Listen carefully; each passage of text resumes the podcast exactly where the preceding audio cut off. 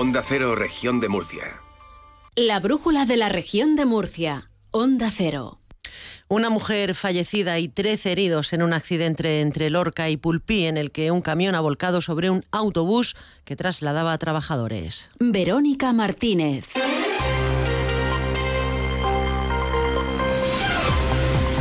Hola, muy buenas tardes. Ha ocurrido este mediodía cuando el 112 recibía varias llamadas informando sobre el accidente y comunicando que había personas atrapadas y heridas. Entre esos heridos se encuentra el conductor del camión. En el autobús viajaban 18 personas y el chofer ha resultado ileso. Enseguida contamos más. Antes la previsión del tiempo. Laura Vila, buenas tardes. Buenas tardes. Mañana el cielo estará nuboso tendiendo a cubierto sin descartar precipitaciones débiles y ocasionales en el interior a partir de la tarde. El viento será flojo a moderado de componente oeste y esperamos temperaturas en ascenso localmente sin cambios con máximas de 25 grados en Murcia y en Molina de Segura, 24 en Lorca, 22 en Cartagena y en Mazarrón, 21 en Caravaca de la Cruz y 20 grados en Yecla. Es una información de la Agencia Estatal de Meteorología. 14 grados a esta hora en el centro de Murcia.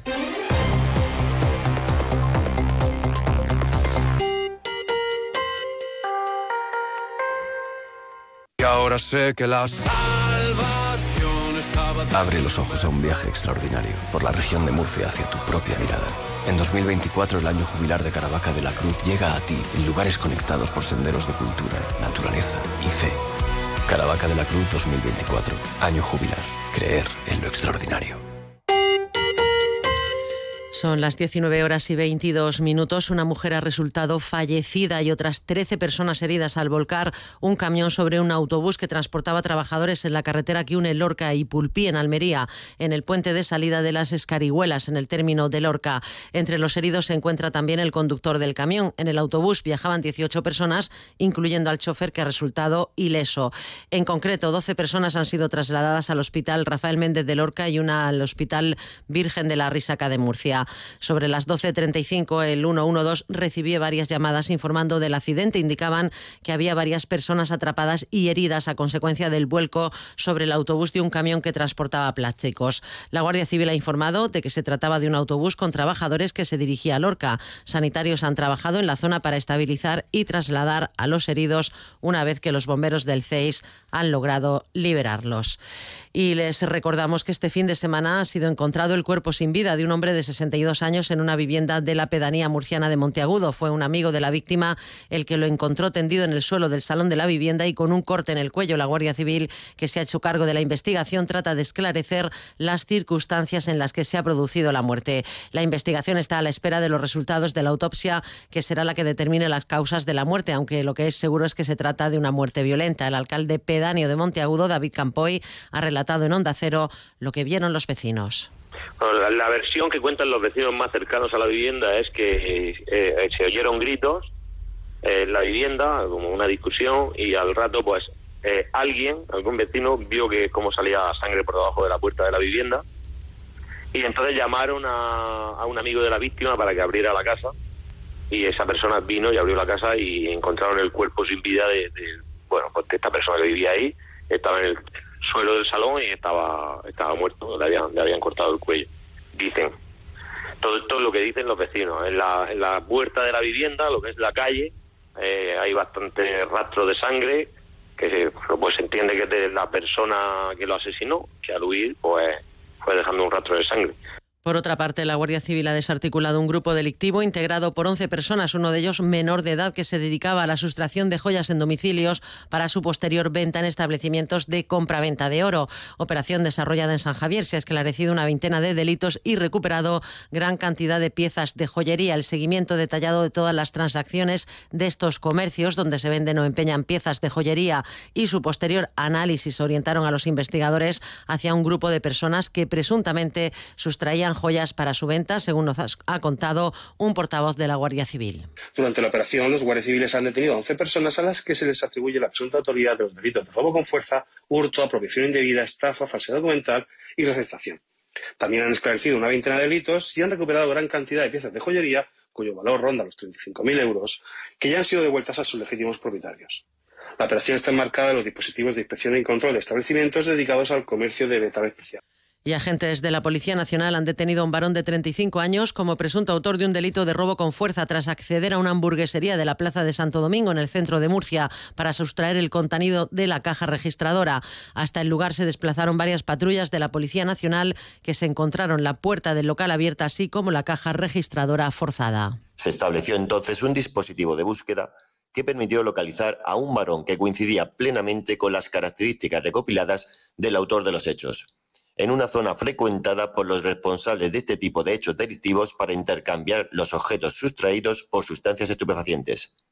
El varón interceptado, al cual le constan multitud de antecedentes, habiendo llegado a ser detenido hasta en 64 ocasiones, fue detenido y puesto a disposición judicial. Y la Consejería de Educación ha bloqueado un intento de ciberestafa, un phishing procedente de Estados Unidos en sus correos corporativos. La incidencia fue detectada en la tarde del pasado jueves. La Dirección General de Transformación Digital detectó de manera inmediata el robo de las claves de un usuario de la red de Murcia Educa e impidió el acceso a las aplicaciones corporativas. El estafador pretendía suplantar la identidad de la Consejería para solicitar información personal de los usuarios a través de una interfaz falsa. Los servicios de informática de la Consejería han instado a que los usuarios de Murcia Educa sigan las indicaciones que se les remitirán. Además, han recordado que la Administración regional no pide restablecer las claves a sus usuarios mediante enlaces, que es justamente el objeto de este fraude informático. También han solicitado a todos los usuarios que cambien las claves para reforzar la seguridad. El consejero de Educación, Víctor Marín, ha anunciado que una vez resuelto el problema del transporte escolar, su departamento va a trabajar para que ninguna familia que lo necesite se quede sin la beca de transporte. Marín ha recordado que hay una partida en los presupuestos regionales de 900.000 euros para esas becas se compensará a través de una ayuda concreta esa eh, falta de vehículos eh, que hemos atravesado en algunas rutas durante el primer trimestre. En el presupuesto de 2024 se ha doblado la cantidad eh, presupuestada para ayudas destinadas a materia de transporte escolar para las familias y evidentemente trabajaremos en que ni una sola familia se quede sin esa prestación. Sobre la situación de los alumnos de los Alcázares que siguen en aulas prefabricadas, Marina ha destacado como solución al problema la próxima ampliación con cuatro aulas nuevas del Colegio Petra Sánchez y la construcción de un nuevo centro escolar en el municipio. Actualmente está en fase de licitación eh, la ampliación del Colegio Petra Sánchez de los Alcázares con la construcción de cuatro nuevas aulas. Es una inversión de más de 500.000 euros que está llevando a cabo el Gobierno regional.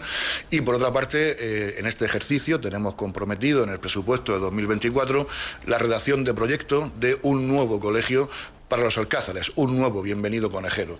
Un colegio que tendrá cuatro líneas, por tanto va a ser uno de los colegios más grandes eh, de la región. La región desplegará todo el potencial de su oferta turística en la 46 edición de la Feria Internacional de Turismo de Madrid Fitur, con un stand de mil metros cuadrados y con la celebración del año jubilar de Caravaca de la Cruz como protagonista. La consejera de Turismo, Carmen Conesa, ha dado a conocer en Caravaca todos los detalles de la participación regional en esta feria que se celebra del 24 al 28 de enero. La zona de promoción turística del stand contará con un gran escenario para las presentaciones y con dos áreas multimedia. También and habrá un espacio destinado a la gastronomía bajo la marca Mil y un Sabores Región de Murcia. Una de las principales novedades consistirá en que el espacio de la zona profesional se reconvertirá en una miniferia de enoturismo durante el fin de semana con bodegas, almazaras, restaurantes y empresas turísticas asociadas a las rutas del vino de Bullas, Jumilla y Yecla que ofrecerán catas, talleres y degustaciones de vinos. Y entre las novedades, con esa destacado las actividades paralelas que la región celebrará en el centro de Madrid una acción promocional extraordinaria de las fiestas de Semana Santa de interés turístico internacional en la Plaza de Isabel II, más conocido por todos como la Plaza de la Ópera de Madrid.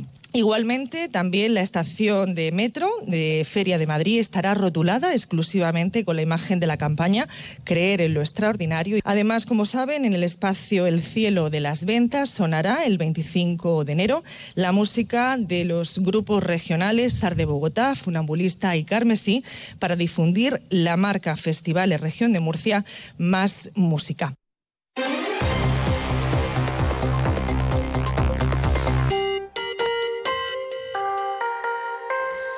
Son ya las 19 horas y 30 minutos. El presidente del Partido Popular de la región, Fernando López Miras, ha asegurado que el 28 de enero en Madrid volverán a salir a la calle porque la amnistía solo beneficia a los delincuentes y a Pedro Sánchez. López Miras ha hecho estas declaraciones durante el desayuno informativo organizado por Nueva Economía Forum, al que ha asistido junto al líder nacional del Partido Popular, Alberto Núñez Fijó, y parte de la dirección estatal. Por principio de lealtad y porque soy el representante ordinario del Estado de la región de Murcia, siempre que me solicite una reunión el Gobierno de España, lo voy a hacer porque es mi obligación, por supuesto. Y entonces tendré la oportunidad de decirle a la cara al señor Sánchez o al ministro de turno lo que pienso de lo que están haciendo. La conferencia de presidentes que desde luego se lo llevo pidiendo mucho tiempo al presidente del gobierno con más de 10 cartas. Hace algo más de un mes le pedí una conferencia de presidentes, tenía 20 días para convocarla y lo único que ha hecho es darnos respuesta diciendo que sí, pero que no sabe cuándo.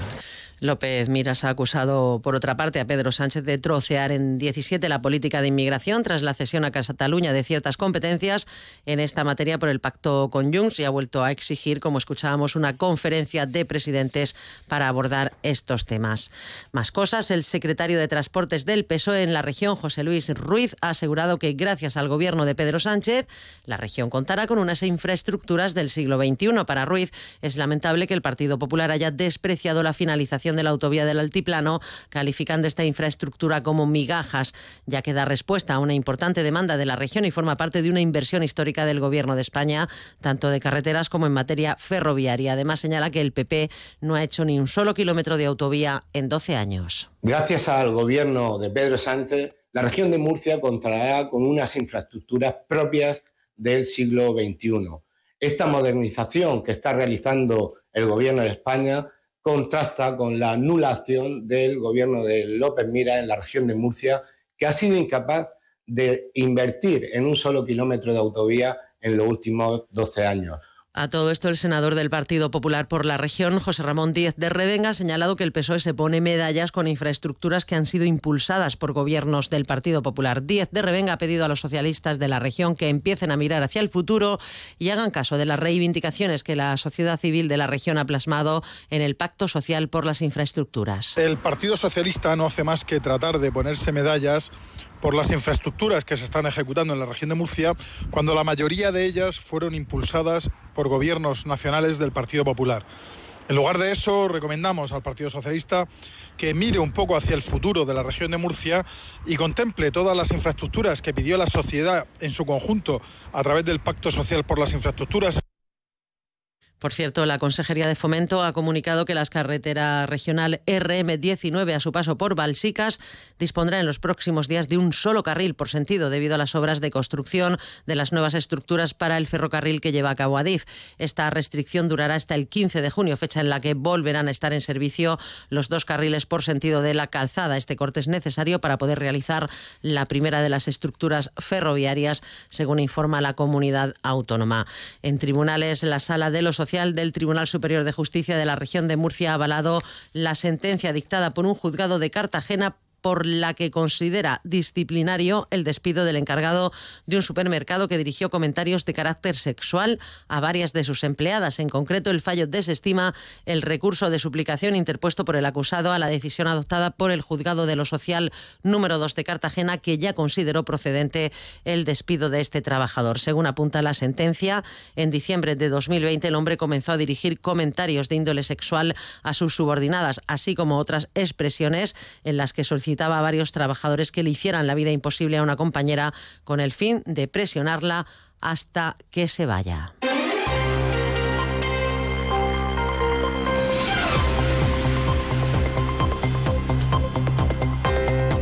También les contamos hoy que alumnos de varios cursos de primaria, ESO y bachillerato de 10 centros educativos de la región asistirán este curso a charlas sobre empresa familiar y emprendimiento. Se trata de un programa denominado Empresa Familiar en las aulas que pone en marcha la Consejería de Educación junto a la Asociación Murciana de la Empresa Familiar. El objetivo, reforzar los contenidos previstos en materias relacionadas con la empresa y la economía con el fin de acercarles al mundo empresarial y a las posibilidades que ofrece el emprendimiento y conocer casos de éxito. Nos lo ha contado el presidente de AMEFMUR, José María Tortosa. Los objetivos del programa es dar a conocer a los escolares el papel y la relevancia de la empresa familiar en nuestra región, tanto en la economía como en la sociedad y todo y sus valores que lo que nos va a hacer es que se sepa lo que siempre comentamos que es una realidad, pero queremos trasladarlo a las aulas, como es el arraigo, el esfuerzo, el compromiso, la creación de empleo, la no deslocalización de las empresas familiares. En el municipio de Murcia, el portavoz del Grupo Municipal Socialista en el Ayuntamiento, Enrique Lorca, defenderá una moción en la que instará al Pleno a exigir al Gobierno regional que elabore una ley de financiación local justa. Lorca ha recordado que la región de Murcia es la única que no cuenta con este sistema y que los consistorios se ven forzados a asumir competencias autonómicas en servicios sociales, sanidad y educación, entre otras. Explica que los gastos que deberían salir de las arcas regionales suponen más del 12% del presupuesto municipal. 2022, en todos estos conceptos, el ayuntamiento pagó más de 48 millones de euros de estas competencias autonómicas, más del 12% del presupuesto municipal, sin recibir partida alguna por parte del gobierno de López Miras. López Miras y el Partido Popular, con el silencio cómplice de Ballesta, asfixian a los municipios de la comunidad autónoma de la región de Murcia, ya que somos la única región que no cuenta con una ley de financiación local.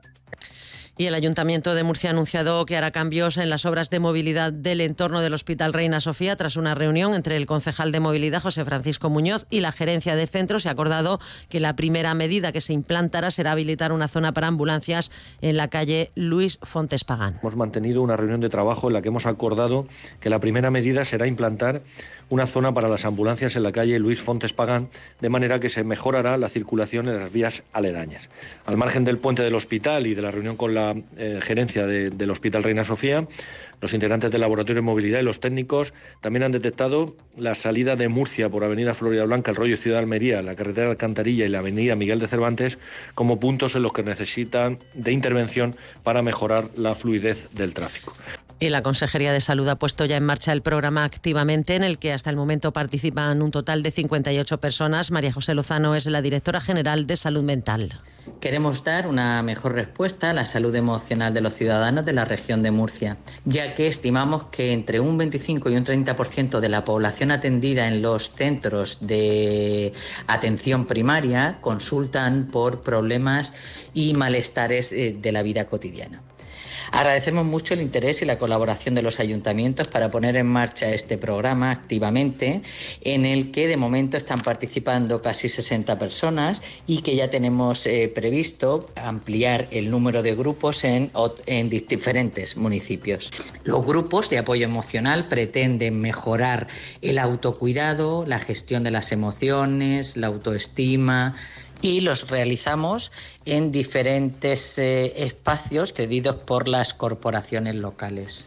Un apunte más, el Aeropuerto Internacional de la región cerró el año 2023 con más de 877.700 pasajeros registrados, lo que supone un aumento de tráfico del 4,6% respecto al año 2022. Vamos ya con el deporte, resumen del fin de semana, Victorio de Aro. Buenas tardes. ¿Qué tal? Buenas tardes. Es un lunes con buenas noticias para el Cartagena después de la goleada de ayer por la tarde 4-1 contra el Villarreal B, dando pasitos adelante, saliendo de la última posición y con un 2024 de buenas sensaciones para los albinegros. Primero en Copa del Rey contra el Valencia, compitiéndole ante un primera y después goleando contra el Villarreal B. No tuvo la misma suerte en Primera Federación el Real Murcia, que empató a cero contra uno de los equipos de abajo, el Melilla. Una victoria en los últimos ocho partidos para Pablo Alfaro y los suyos, que se meten en graves problemas, aunque desde luego la buena noticia del domingo llegó en el Palacio de los Deportes de Murcia con 7.500 espectadores vibrando con la victoria de Lucam 7-3-6-1 contra el Real Madrid. Un UCAM Murcia y un Real Madrid que se van a reeditar en este encuentro en tan solo un mes. Primer partido de cuartos de final de esa Copa del Rey, Copa Endesa, que se celebra en Málaga. Ya les digo, 15 de febrero, UCA Murcia, Real Madrid, cabeza, de serie, el conjunto capitalino, el conjunto madrileño, primero en la Liga Endesa. Y sin embargo, mañana tenemos un montón de cosas. Copa del Rey, en este caso de fútbol sala Jimmy Cartagena, el Pozo Murcia y partido de Alcaraz. Mañana, no antes de las 10 y media de la mañana, contra Gasquet, que ya ha salido el top 100, el veterano tenista francés, y contra el que en 2021 ya Carlitos le venció en Umag. Continúa la brújula en Onda Cero con La Torre. Buenas tardes.